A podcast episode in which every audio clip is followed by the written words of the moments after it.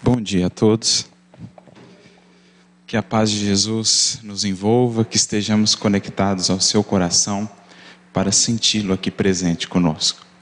Não poderia deixar de, já no início, é, elevar aqui o nosso pensamento em prece, em gratidão e externar o nosso carinho, a nossa reverência, o nosso respeito nessa data especial, que a gente sabe é uma data, é, um dia em que a gente toma como, como lembrança para reverenciar o papel da paternidade, mas que a gente sabe deve se estender a todos os dias.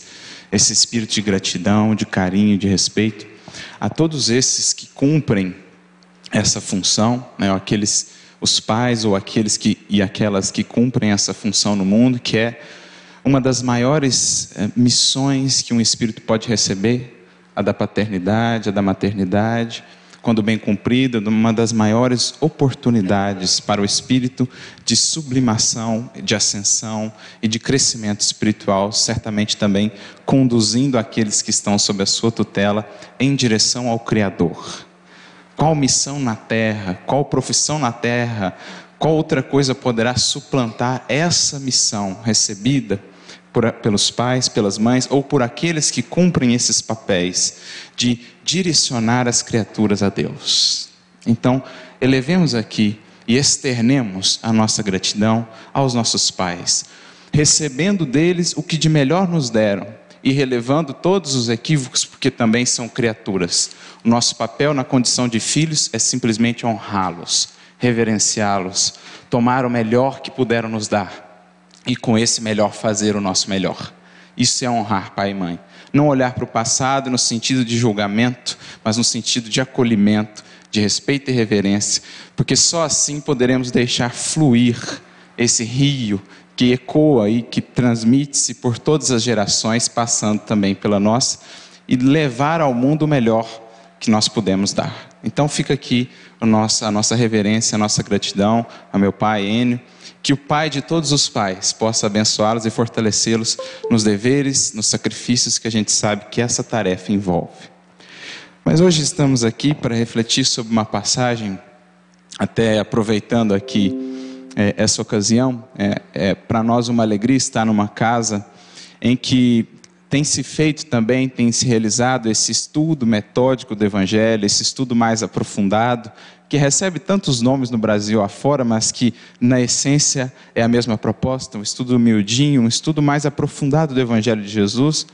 Portanto, a gente quis aproveitar também essa ocasião para a gente fazer aqui hoje uma espécie desse estudo um pouco mais aprofundado, né? para a gente entrar um pouco mais além no sentido da simbologia de muitos dos gestos de Jesus que trazem ou que encerram em si aspectos tão bonitos da lei divina e da revelação que só vão sendo acessados por nós quando nós nos dispomos, sobretudo agora com as ferramentas que a doutrina espírita nos traz, a mergulhar nesse estudo, a nos dedicar a ele, para que aos poucos, nesse esforço de bater a porta do entendimento, a porta possa se abrir e revelar para nós os tesouros divinos que estão escondidos no Evangelho, que não são acessíveis numa análise superficial vão sempre se tornando cada vez mais abrangentes e vastos, na medida em que mergulhamos em nós mesmos, pelo esforço pessoal do estudo, da meditação e do trabalho, que amplia o nosso entendimento,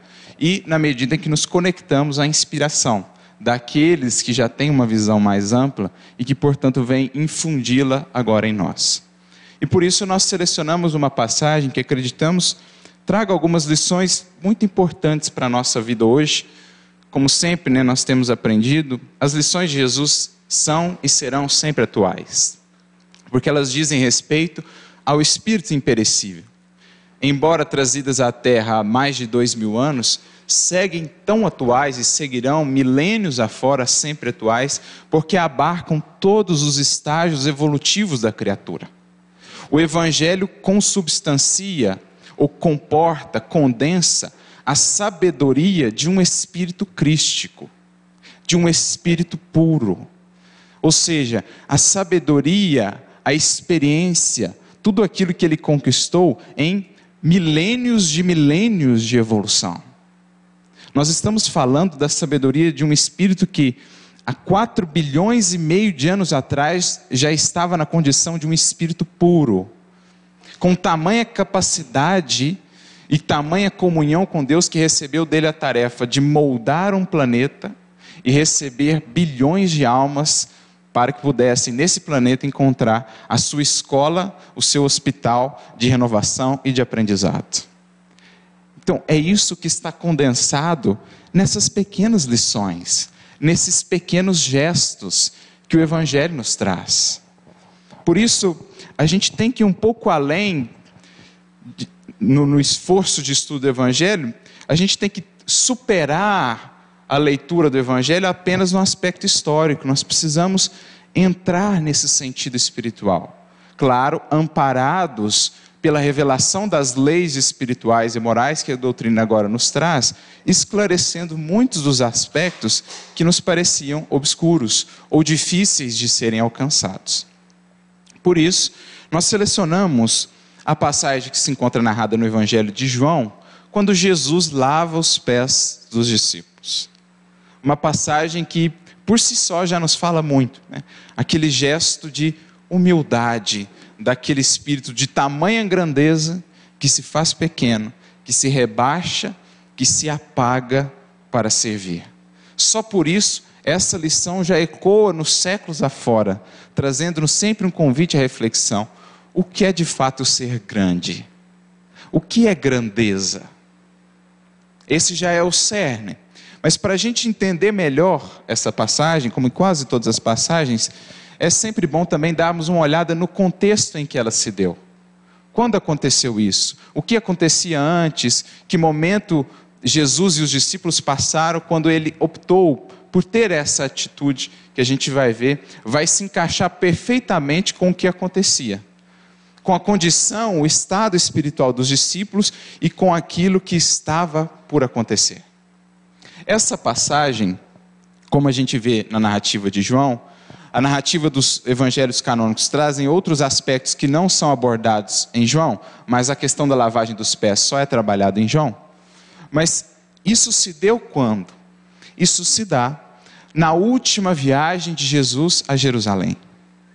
Quando Jesus está prestes a passar por aquele que foi o momento culminante da sua tarefa, o momento da crucificação. Os momentos mais difíceis e dolorosos ali da missão, da tarefa do Cristo na terra.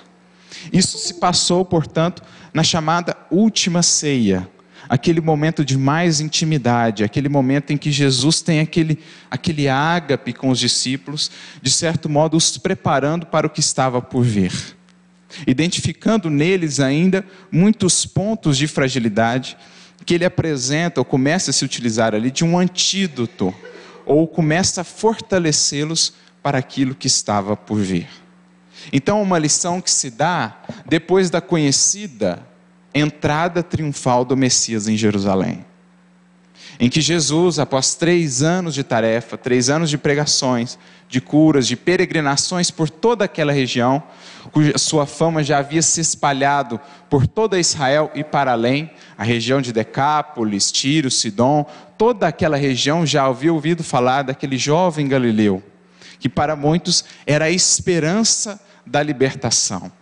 A libertação e a opressão que já durava um bom tempo, tão dolorosa para aqueles judeus, a libertação daquele jugo romano que os escravizava, que os limitava, que os impedia. Projetavam, portanto, naquele jovem as esperanças dessa liberdade. Deveria ser ele, aquele Messias prometido por Deus, que viria enfim libertá-los e reconstituí-los à condição de nação livre e ao posto que acreditavam ou julgavam merecer no concerto das nações. Só que essas expectativas talvez não correspondessem, ou melhor, não correspondiam ao que de fato era a proposta do Cristo. Porque para aquela multidão que o recebia, que o aplaudia, que o exaltava, e mesmo para os discípulos, mesmo para os apóstolos, as expectativas com relação àquele Messias eram bem diferentes daquelas que de fato viriam a se concretizar. Porque até então, o que conheciam? Que tipo de libertação conheciam senão aquela oriunda da guerra, das batalhas, das espadas, dos sangues e das lágrimas? Que tipo de reinados conheciam até então, senão aqueles reinados feitos por meio da opressão, da tirania, da escravização? Que tipo de reis não conheciam até então senão os imperadores, aqueles que tinham inúmeros servos, aqueles que tinham todas as facilidades do mundo, aqueles que tinham todos os seus desejos e caprichos atendidos. Na mentalidade de boa parte daquelas criaturas, inclusive dos discípulos, era essa a visão que projetavam no Messias um rei semelhante àqueles, que haveria de construir um reinado semelhante ao que conheciam, aos que conheciam até então. Então aguardavam mais cedo ou mais tarde o momento da rebelião, o momento em que o Cristo de fato diria: chegou o momento de nos libertarmos, vamos à luta, vamos à guerra. É isso que traziam, é isso que projetavam naquele rei. E por isso o exaltavam e o adulavam como os reis da terra não percebendo nas orientações sutis que Jesus foi semeando ao longo de toda a sua vida, esclarecendo-nos que a sua tarefa, o seu reinado, era bem diferente dos reinados que até então existiam. O meu reino não é deste mundo. Sou um rei bem diferente dos reis que até então vocês conheceram, dos imperadores de César. A minha paz é uma paz bem distinta daquela prometida por César.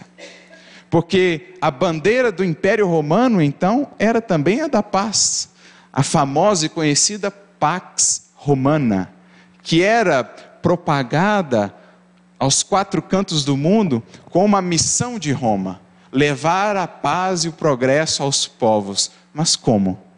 Através de que meios? Senão da opressão, da escravização, da marginalização, quando muito poucos tinham muito e muitos tinham muito pouco. Era a mesma proposta. Por isso Jesus vem dizendo: A minha paz vos dou, mas não vou la dou como o mundo a dá. O meu reino ainda não é deste mundo, o meu reinado não é deste lugar. Jesus vem aos poucos semeando, mas sabia que muitas vezes a lição sem experiência ainda não encontra solo fértil para frutificar.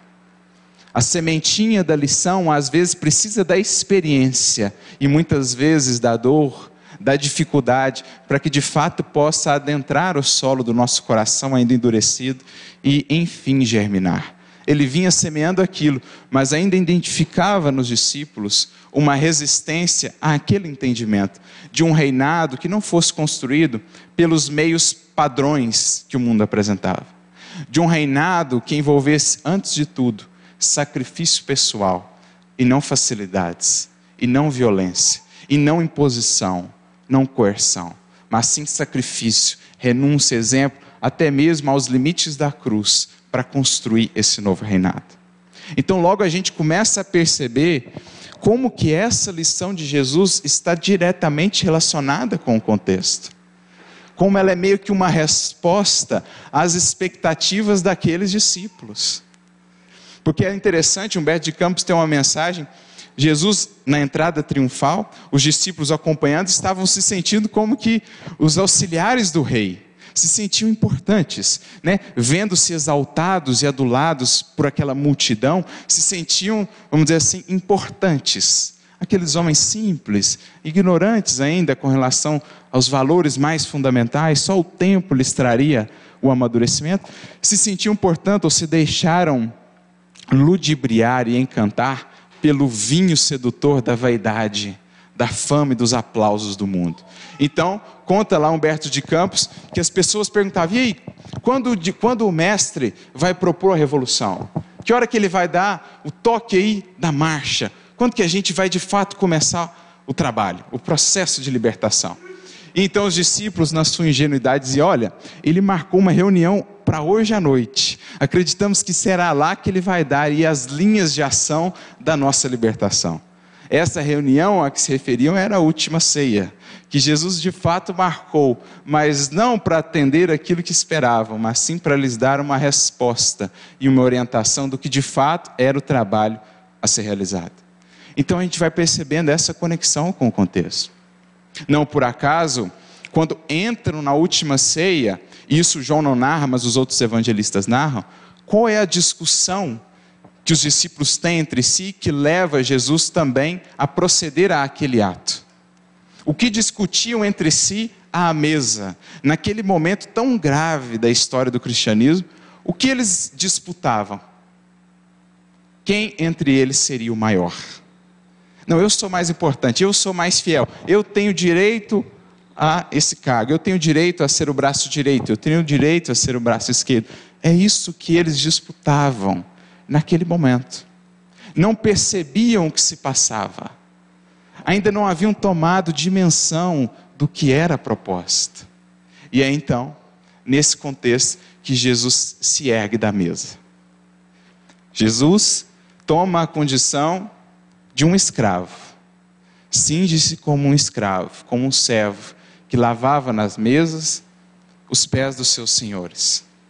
O governador espiritual da terra, com um gesto muito mais eloquente do que todas as palavras e pregações que possamos imaginar, se ergue, mostrando a sua verdadeira grandeza e se rebaixa, mostrando àqueles discípulos, a todos nós, à posteridade ao mundo, que a grandeza perante o Criador é bem diferente da grandeza aos olhos do mundo. A grandeza efetiva, a grandeza real, é a grandeza de quem serve, é a grandeza de quem se apaga, é a grandeza de quem se faz pequeno sem deixar de ser grande, para ajudar aqueles que se debatem nas sombras de suas fragilidades e limitações. Um gesto que ficou para sempre marcado e que ainda é uma lição tão importante para o mundo.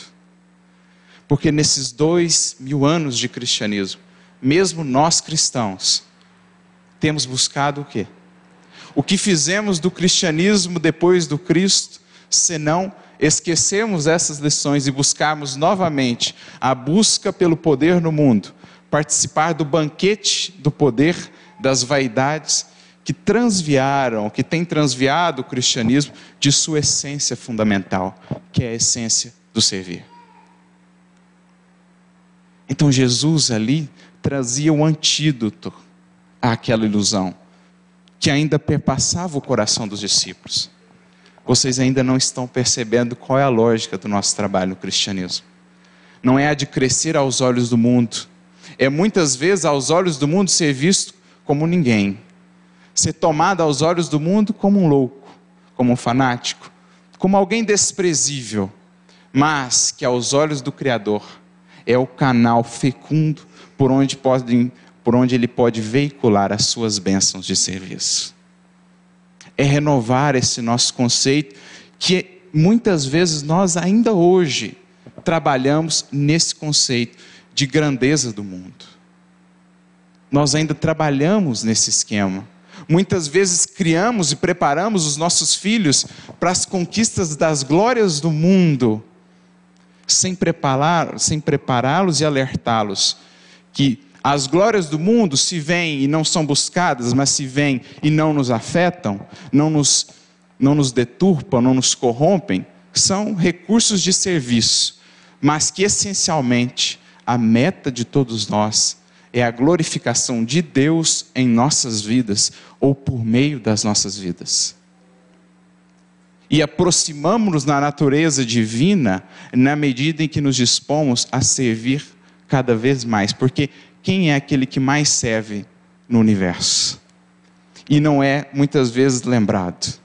Quem é aquele que mais serve no anonimato, que dá tudo e muitas vezes quase nada recebe, sobretudo de nós outros que ainda estamos no início do processo e não despertamos ainda para o espírito de gratidão que deve marcar cada uma de nossas ações por tudo que recebemos de Deus.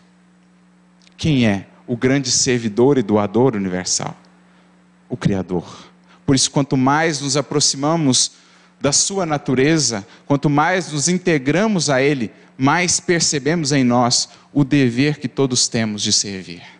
Porque a lógica da criação divina é outra. A lógica da criação divina é: quem mais subiu, mais deve a quem ficou para trás.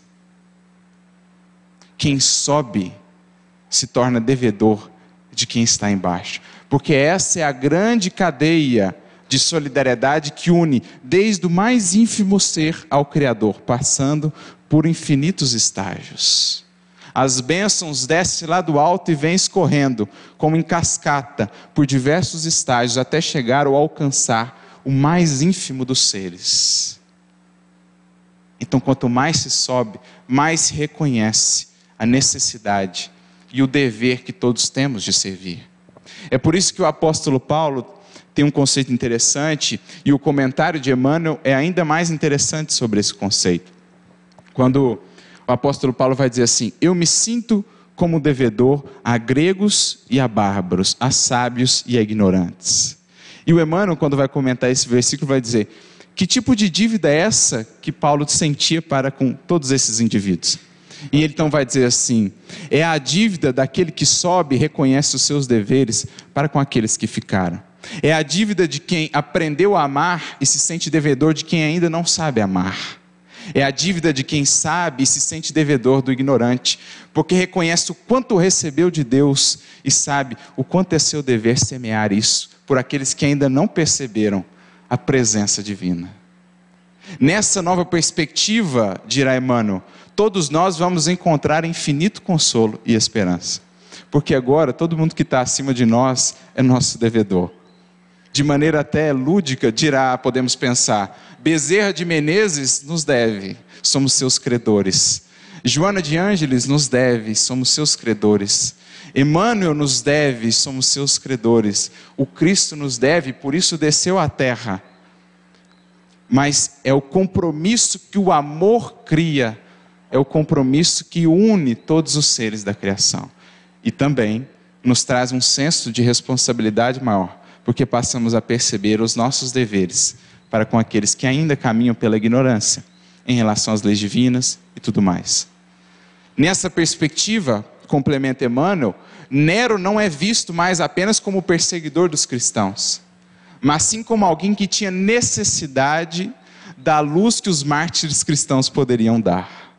Nesse sentido, os mártires cristãos deviam a Nero aquela luz que já haviam aquilatado no mundo íntimo uma nova perspectiva de encarar o mundo, bem diferente daquilo que o mundo nos apresenta.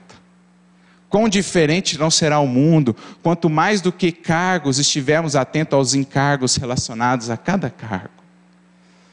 Quando os cargos de responsabilidade perante a sociedade não forem mais buscados pelos privilégios que eles trazem, mas sim como um dever, uma responsabilidade de ampliar o serviço do bem, do progresso, do compromisso com aqueles que mais necessitam. Como a política estará renovada quando se entender a grandeza e o dever do servir? Como o trabalho na casa espírita estará renovado, como a nossa vivência cristã se renovará, quando entendemos ou mudarmos intimamente essa lógica que Jesus, com aquele gesto, nos demonstrou, de maneira mais eloquente que todas as pregações possíveis. Então é preciso a gente amadurecer isso, porque no mundo ainda exaltamos, e aqui eu me lembro de uma mensagem muito bonita, que está no capítulo 7 uh, do, do Evangelho segundo o Espiritismo, do Espírito Adolfo, quando ele vai dizer assim: ó oh, homens, ó oh, homens, por que adulais o vício na opulência e desdenhais o mérito real na obscuridade? Por que vocês dão todos os aplausos e reverências a um rico, a um famoso que aparece ali perdido de corpo e alma, mas que apresenta as aparências da grandeza? Para esses, os tapetes vermelhos, as portas da frente, todos os flashes, todos os aplausos. O que é isso senão um reflexo do que nós ainda intimamente adoramos? As grandezas e aparências do mundo.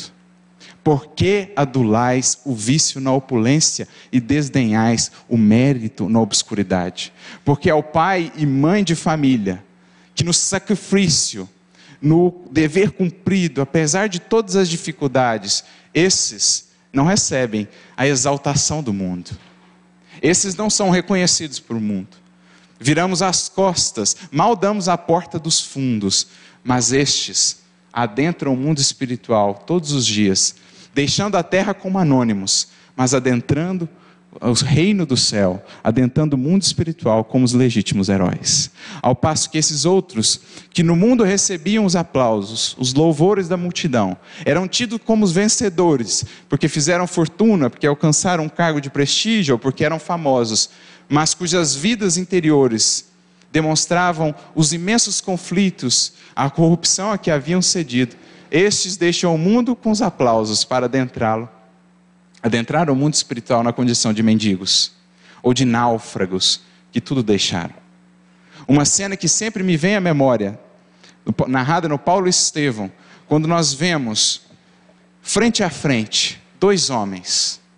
De um lado, o imperador Nero, conquistador praticamente do mundo conhecido de então, que tinha aos seus pés inúmeros e inúmeros servidores que tinha todos os desejos atendidos, que havia alcançado tudo aquilo que boa parte das criaturas ainda persegue hoje como fonte de felicidade: fortuna, prestígio, poder, prazer, enfim, tinha tudo isso. Do outro lado, frente a frente com ele, olhando nos olhos e encarando-o com humildade, mas também com autoridade, nós vemos já um idoso, alquebrado, repleto de cicatrizes e algemado, Paulo apóstolo. Um sentado no trono com uma coroa, olhando para o outro na condição de decidir a respeito do seu destino. O outro algemado, cansado, abatido, mas de cabeça erguida. Quando a gente olha para essa cena, a pergunta que nos vem é: quem de fato ali era rei? Ou quem de fato ali tinha uma coroa de fato? Nero, que trajava a coroa de pedras preciosas, de ouro, mas a coroa transitória, ou Paulo, que havia conquistado a coroa do conhecimento de si mesmo e do autodomínio? Quem de fato detinha uma coroa? Quem de fato ali havia conquistado alguma coisa? Nero, que havia conquistado o mundo inteiro, ou Paulo, que havia conquistado a si mesmo? Quem de fato ali era livre? Nero sentado naquele trono, ou Paulo algemado e com toda aquela dificuldade? Quem de fato era livre?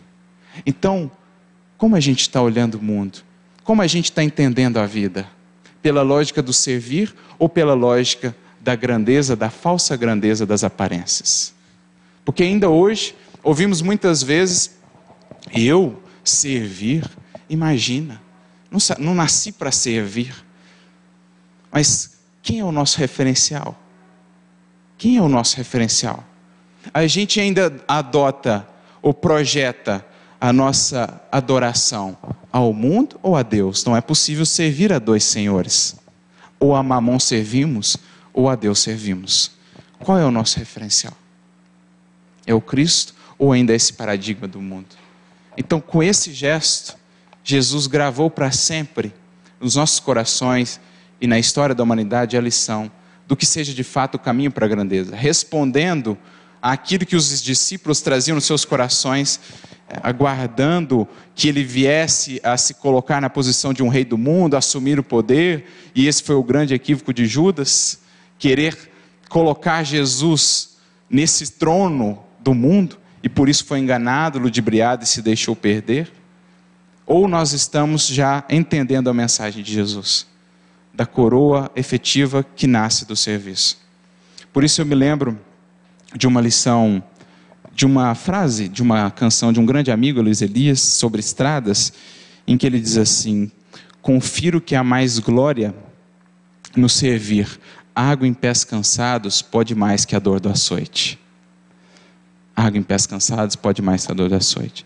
Com aquele gesto de exemplificação do serviço e da humildade, Jesus aos poucos vai rompendo o nosso orgulho, a nossa vaidade com muito mais força do que a dor. O trabalho que um gesto de amor faz, a dor às vezes precisa séculos ou milênios para fazer. Então, com aquele gesto, Jesus queria romper a carapaça do nosso orgulho, que ainda faz viver nesse paradigma do mundo. Era a resposta que ele dava àqueles louvores, mostrando-se imune àquelas ilusões. Mas há algo mais bonito ainda nesse gesto. Porque a gente fica pensando, por que Jesus escolhe lavar os pés? E é interessante que Pedro vai relutar, né? Pedro vai dizer: Senhor, tu me lavas os pés. Na concepção dele, o que, que ele entendia por Senhor? Tudo menos aquilo, né? Então ele fica assustado: Senhor, mas você é Senhor, você não era para estar fazendo isso. Mas Senhor, tu me lavas os pés. E Jesus vem mostrar uma autoridade ou um senhorio diferente daquele que nasce da força ou da tirania. O único senhorio, a única autoridade legítima, aquela que nasce do amor que conquista. Do amor que conquista. Por aquela, porque aquela autoridade que é baseada na força esconde também a raiva, o ódio, a agressividade daqueles que são tutelados. Mas aquela autoridade que é construída pelo amor que conquista, é a autoridade que levava aqueles mártires a darem a própria vida por amor àquele indivíduo. Ninguém faz isso quando a autoridade não é baseada no amor. Quando a autoridade é baseada apenas na tirania e na força, ninguém é capaz de dar a vida pelo seu mestre e senhor.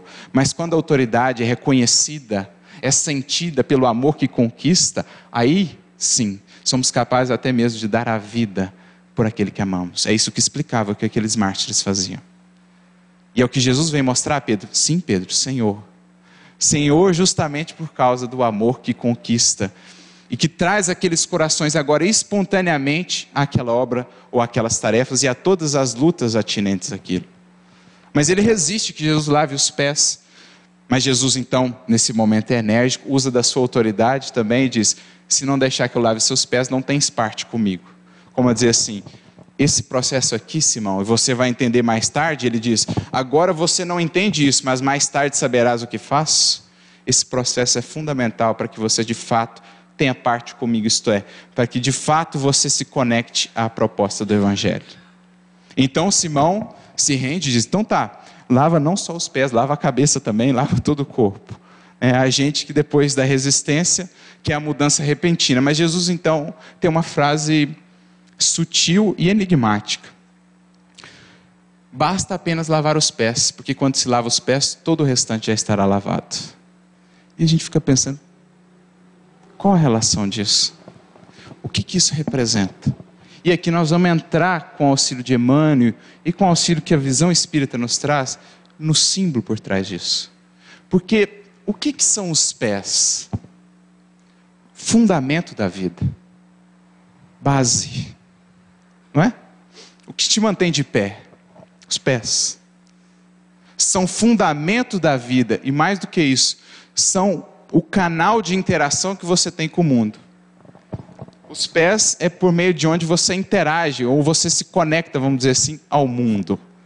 Então os pés vão ser transportados aqui pelo Cristo para o campo do espírito e simbolicamente representarão aquilo que é o fundamento da nossa vida e que deve estar purificado.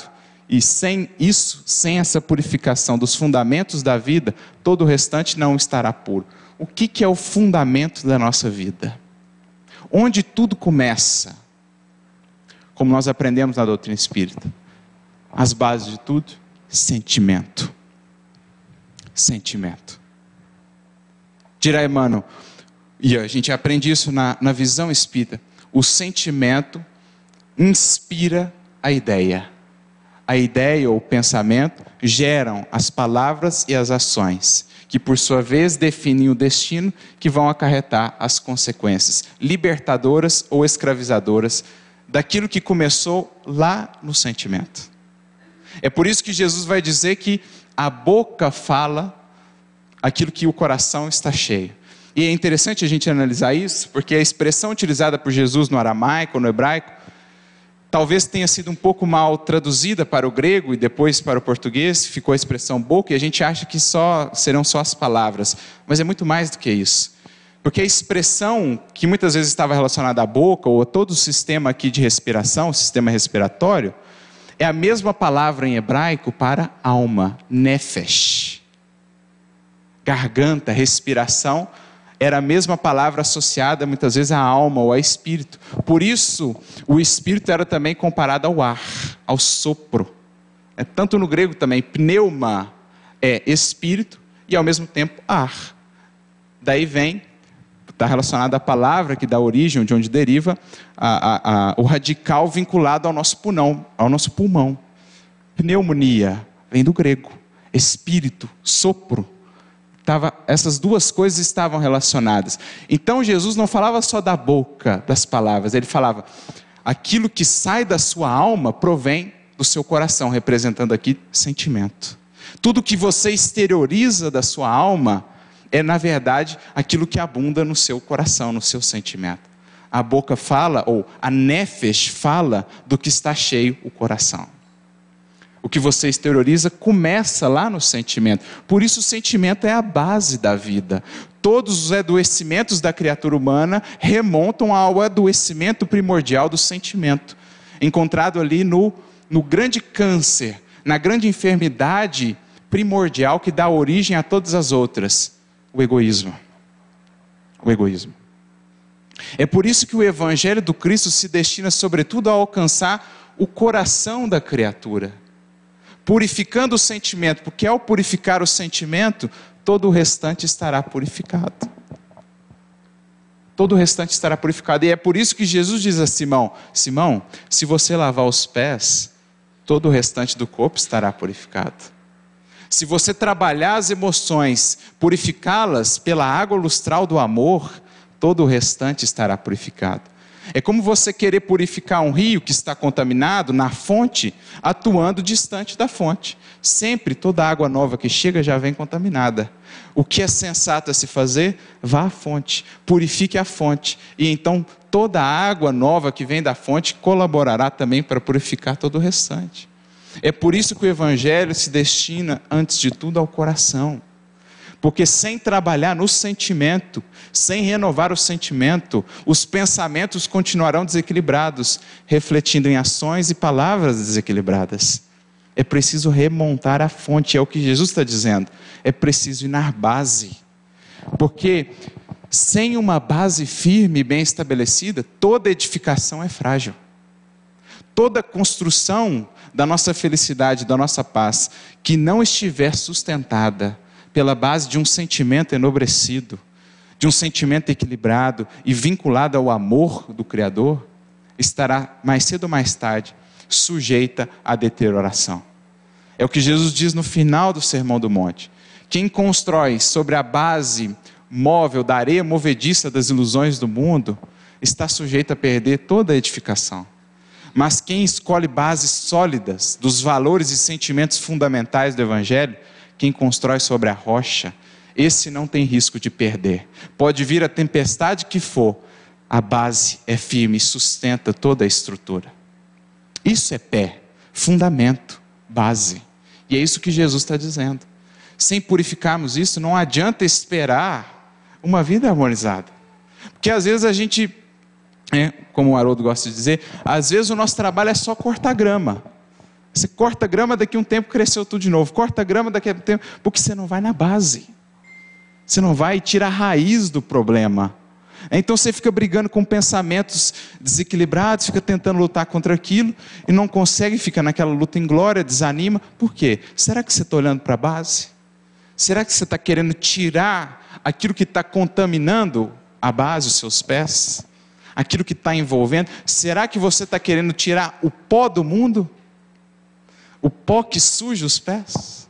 Porque aqui a gente vai entrar num outro aspecto interessante. O que, que é esse pó que acumula nos pés e contamina as bases do sentimento?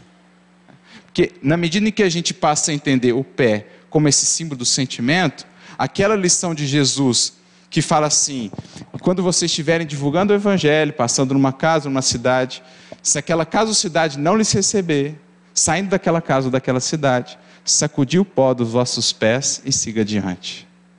Agora, esse pó tem uma outra dimensão. Porque agora a gente já entendeu que o pé é base, fundamento da vida. E existe um pozinho aí que contamina esse pé e que Jesus orienta: sacuda o pó antes que isso se alastre, antes que isso repercuta.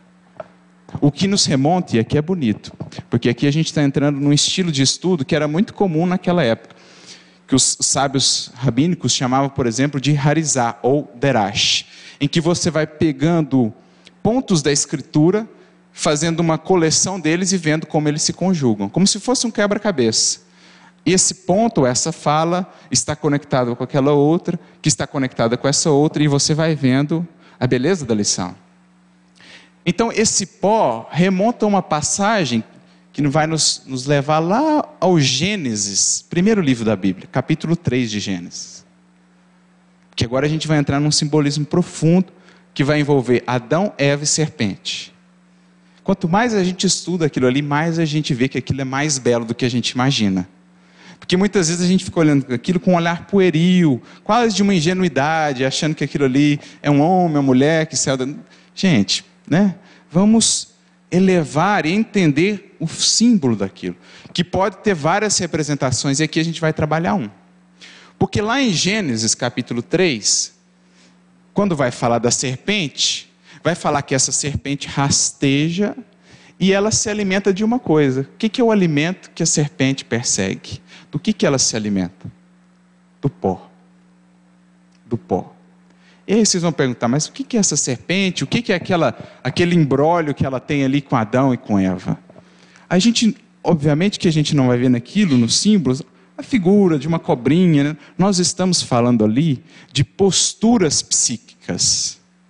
A serpente, em toda a história bíblica, e depois ela vai ganhar outros nomes, Satã, por exemplo, Satanás em hebraico, é outro nome para serpente depois em grego, diabo, diabolos, é outro nome para serpente. Tudo isso é uma representação de uma postura adotada por uma criatura perante a lei divina. Qual postura? A de rebeldia perante as leis do Criador. Por isso, Satanás em hebraico é adversário, aquele que se opõe. Se opõe ao quê? Às leis divinas.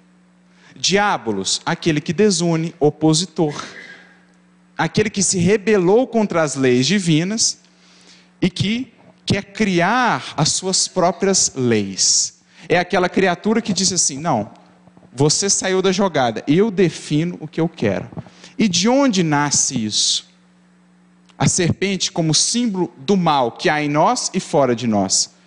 Qual é a base do mal? Do que, que ele se alimenta? Do egoísmo, que por sua vez está relacionado ao quê? Questão 917 do Livro dos Espíritos. O egoísmo, que é das imperfeições humanas a mais difícil de desenraizar-se, lembra, raiz, base, fundamento, pé? A mais difícil de desenraizar-se, está atrelado ao quê? Questão 917. A influência da matéria. A influência da matéria. Então a serpente, como símbolo do mal, do egoísmo, se alimenta do quê? Do pó.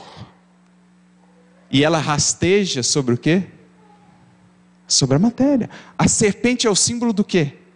Da criatura que vive plenamente em horizontalidade, sem verticalidade. Então, tudo dela se apega à matéria. A vida dela é matéria. Às vezes com uma imensa inteligência, mas completamente atrelada à materialidade. Isso é a serpente. Por isso que eles usam o símbolo da serpente.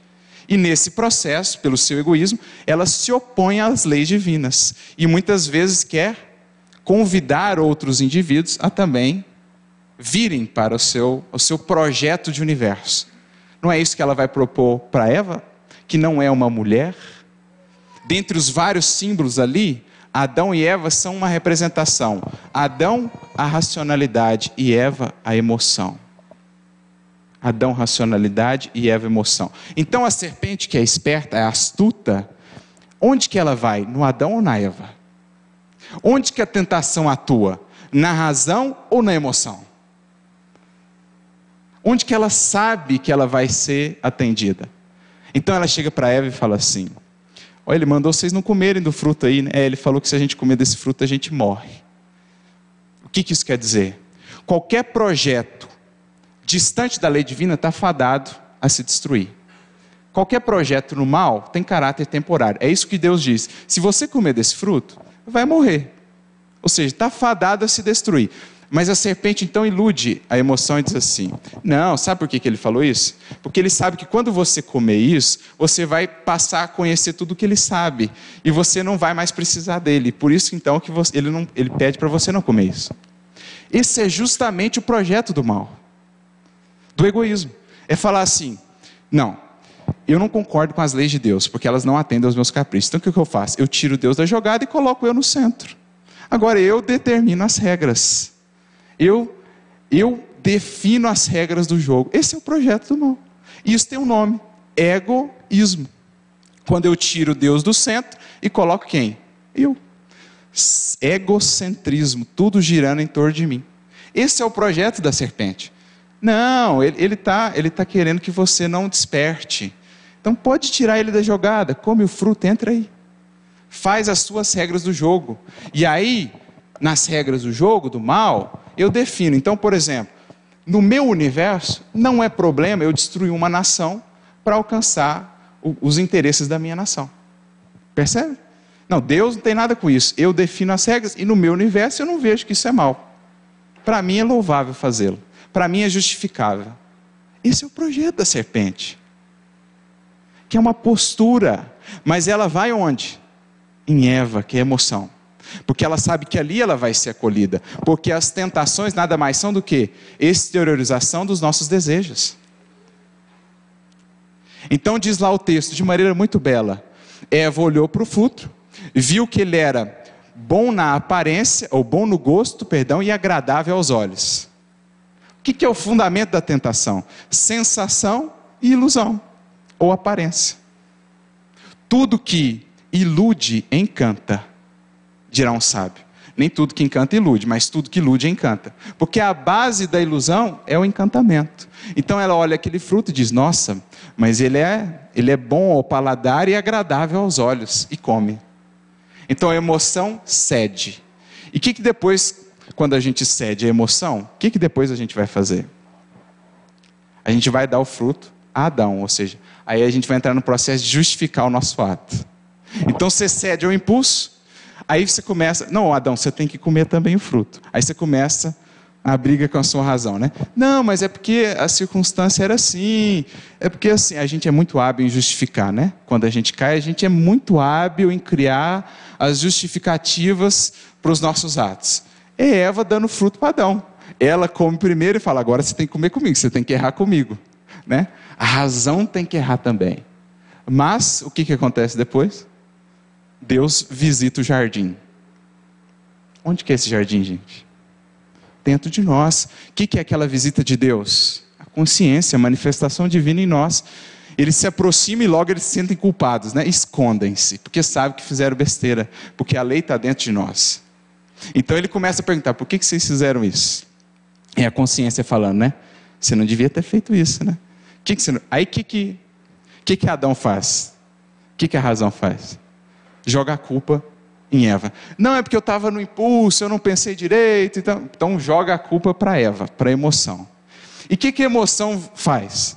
joga a culpa para a serpente. Não, mas foi o outro que me deixou irritado e eu fiz isso. Não, foi alguém. Percebe como isso é, é, é a descrição do ser humano? Percebe?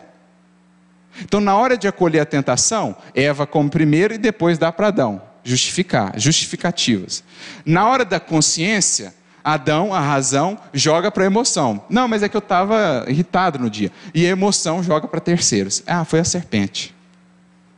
É a descrição do ser humano, gente. E, dirá o texto do Gênesis: a serpente, portanto, se alimenta do pó. E fere onde? O calcanhar. Percebe também o símbolo de calcanhar de Aquiles? Duas culturas bem diferentes com o mesmo símbolo. Onde está o problema? No calcanhar, na base, no pé, no sentimento, na emoção. É a mesma coisa, com linguagens diferentes, mas é a mesma coisa, é a mesma ideia. A emoção desequilibrada é a tomada que dá acesso à influência do mal em nós. Que exterioriza o mal que habita em nós, a serpente que ainda somos, o Satanás que ainda vive em nós, né? Como Jesus dizendo a Pedro: Afasta-te de mim, Satanás. Quando Pedro começa a repreender Jesus, que estava falando da crucificação, Jesus volta para Pedro e diz: Afasta-te de mim, Satanás. Ou seja, Satanás não é uma figura só, Satanás também é o mal que habita em nós.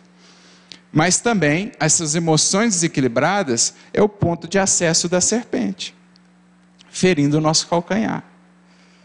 É a tomada que a gente cria a partir do cultivo desse pó do mundo, que a gente já vai ler aqui o que é o pó do mundo, que contamina os sentimentos, é a tomada que a gente cria para o acesso desses espíritos que querem nos prejudicar, que querem nos influenciar.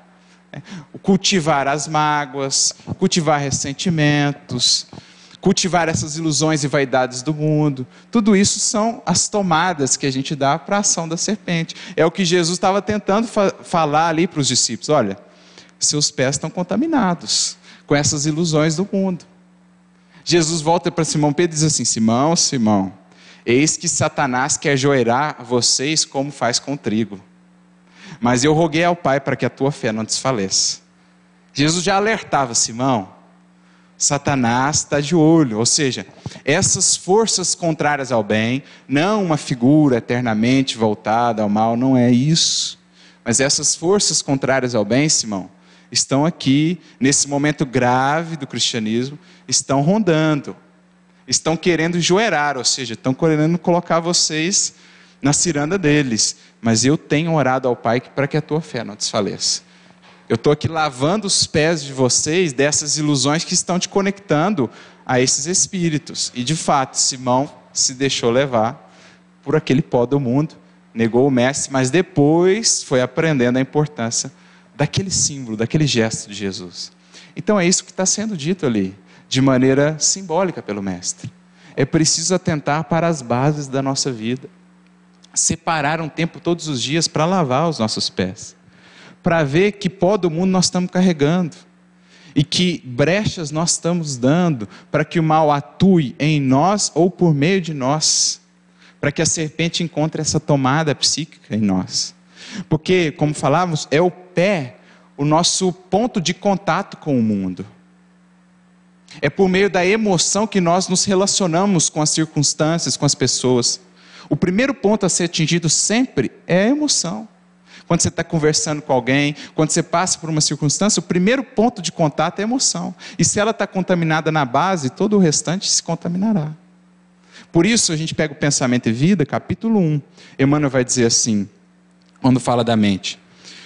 É, o reflexo esboça a emotividade. Ou seja, tudo o que acontece fora de nós reflete ou repercute na emoção.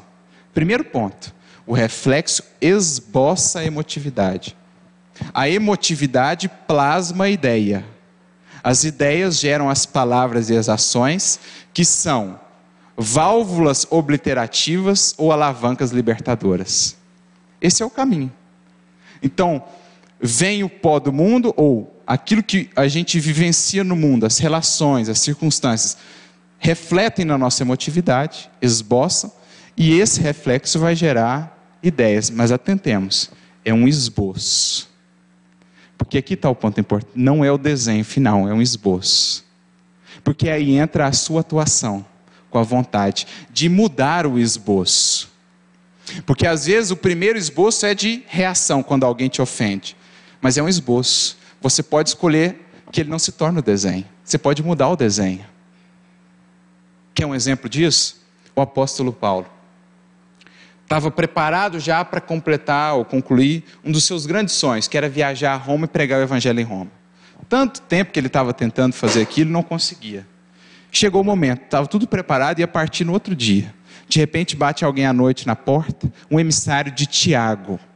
Tiago menor, lá de Jerusalém, aquele com quem ele havia tido, no decurso dos anos, certas divergências. Então esse emissário vem dizer assim: Olha, nós estamos precisando da sua ajuda lá. Tiago pede a sua ajuda. Profundo gesto de humildade de Tiago e de mudança. O que que o reflexo esboça de uma atividade em Paulo? O que, que é a primeira reação de Paulo? Quem é esse homem para me pedir ajuda? Ele que sempre foi um, vamos dizer assim, um calo, uma pedra no meu sapato, sempre atrapalhou as coisas. Quem é ele agora para pedir ajuda? Então percebe? O primeiro esboço em Paulo, depois de mais de 15, 20 anos de apostolado com Jesus, primeiro esboço, reagir, negar. Mas é esboço, não é desenho.